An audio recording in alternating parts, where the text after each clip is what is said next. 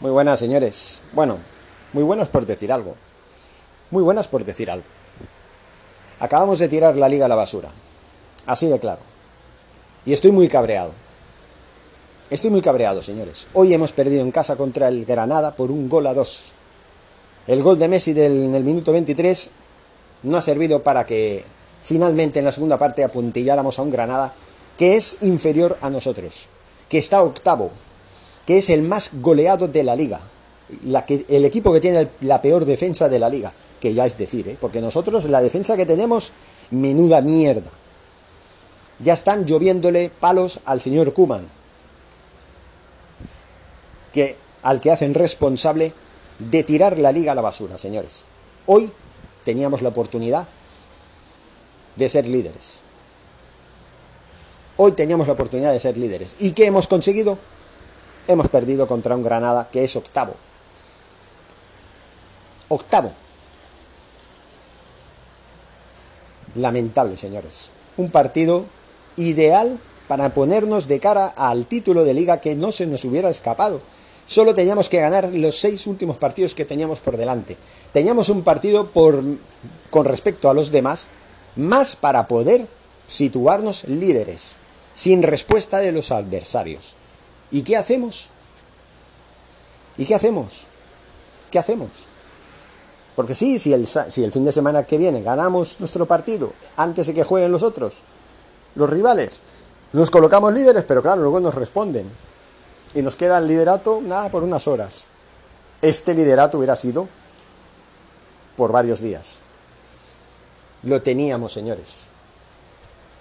Pero el señor Kuman, lejos de hacer las cosas bien, como siempre, y eso que quieren, ¿eh? Que quieren que el señor Kuman siga la temporada que viene. Unos cojones quiero yo que siga la temporada que viene. Yo llevo toda la temporada diciendo que a este tío no lo quiero la temporada que viene.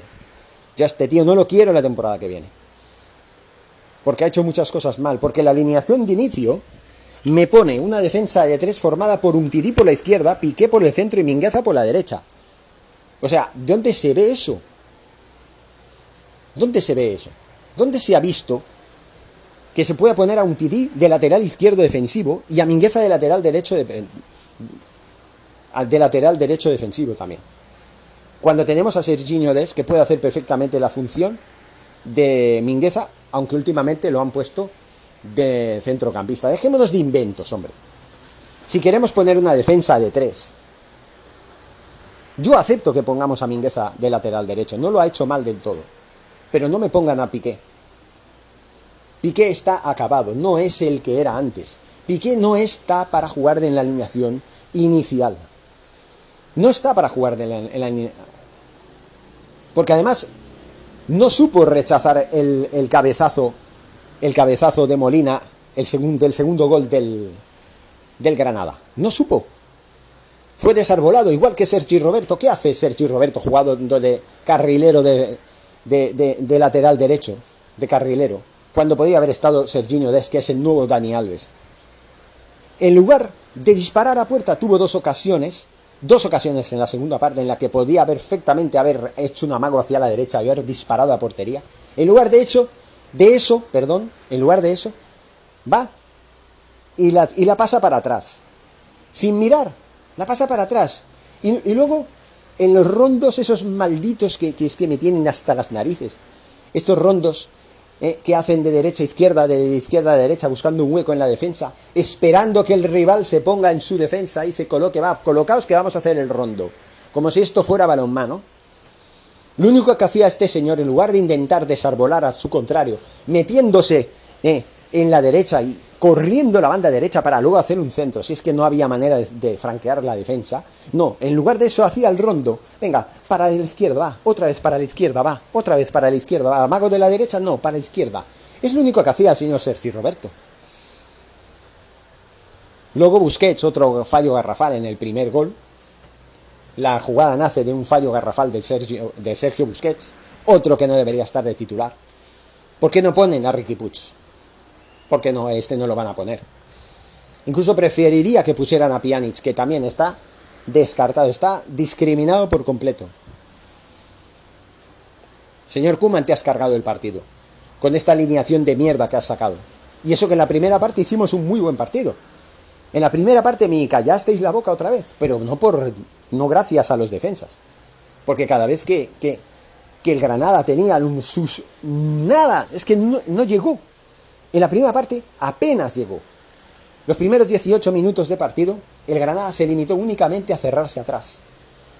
Y fue un quiero y no puedo de la delantera del Barça que intentaba buscar huecos ah, para desarrollar la defensa y no podía, hasta que al final Antoine Grisman avisa en el minuto 18.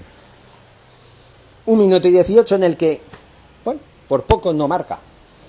Y luego, pocos minutos después, cinco minutos después, viene Messi y mete un golazo. A partir de aquí se abre la lata. A partir de aquí el Barcelona se hace dueño y señor del partido. ¿Hasta qué? Hasta que el Granada, en, ya lo he dicho antes, en sendos fallos defensivos del Barça, marca en el minuto 64, si mal no recuerdo, puedo equivocarme, de minuto, más o menos creo que fue el 64, por mediación de Machis que se va solo y solo tiene que amagar y disparar cruzado como hizo, eh, como hizo Chukwese el otro día contra el Villarreal.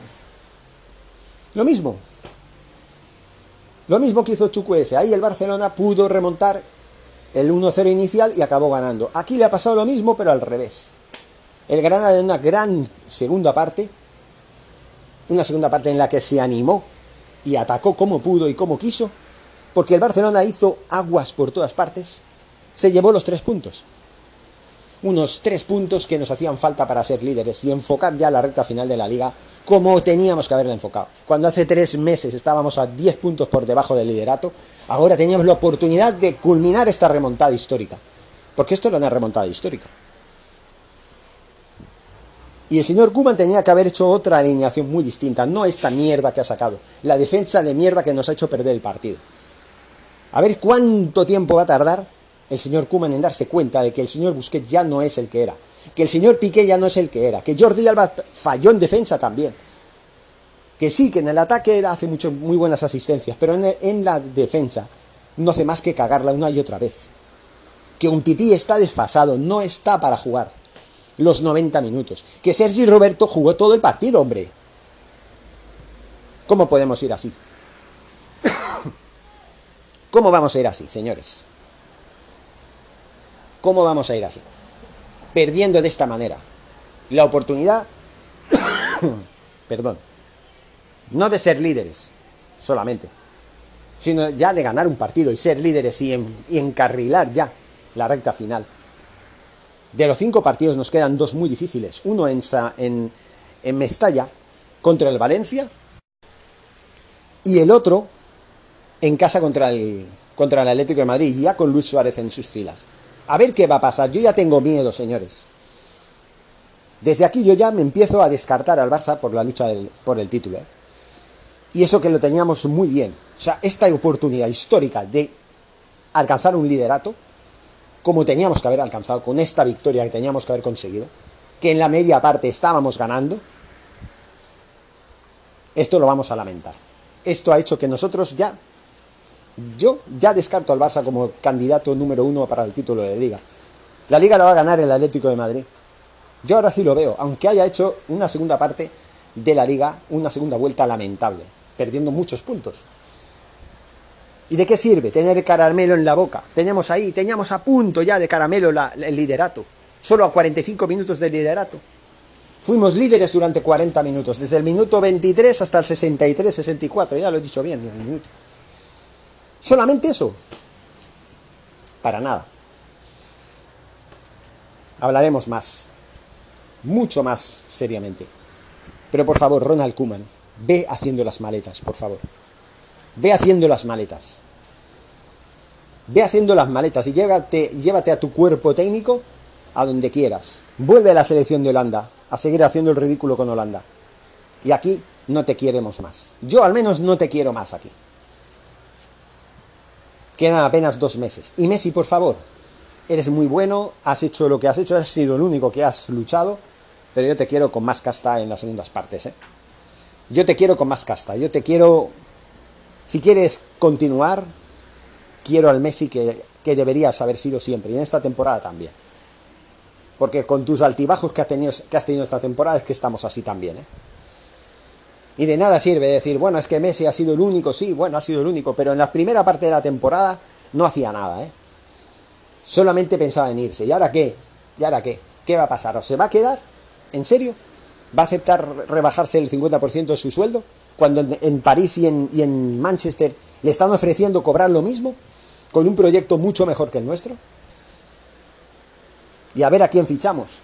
A ver, a, Neymar Jr., a ese, a ese que nos ha demandado por 60 millones de euros, a ese traidor mercenario que se fue por dinero hace cuatro años. Menudo panorama tenemos, señores. Si el señor Laporta cae en esta, en esta trampa. Menudo panorama tenemos, señores. En fin, nos vemos en, en siguientes vídeos y podcasts y todo lo que sea. Porque esto no ha terminado. Forza Barça.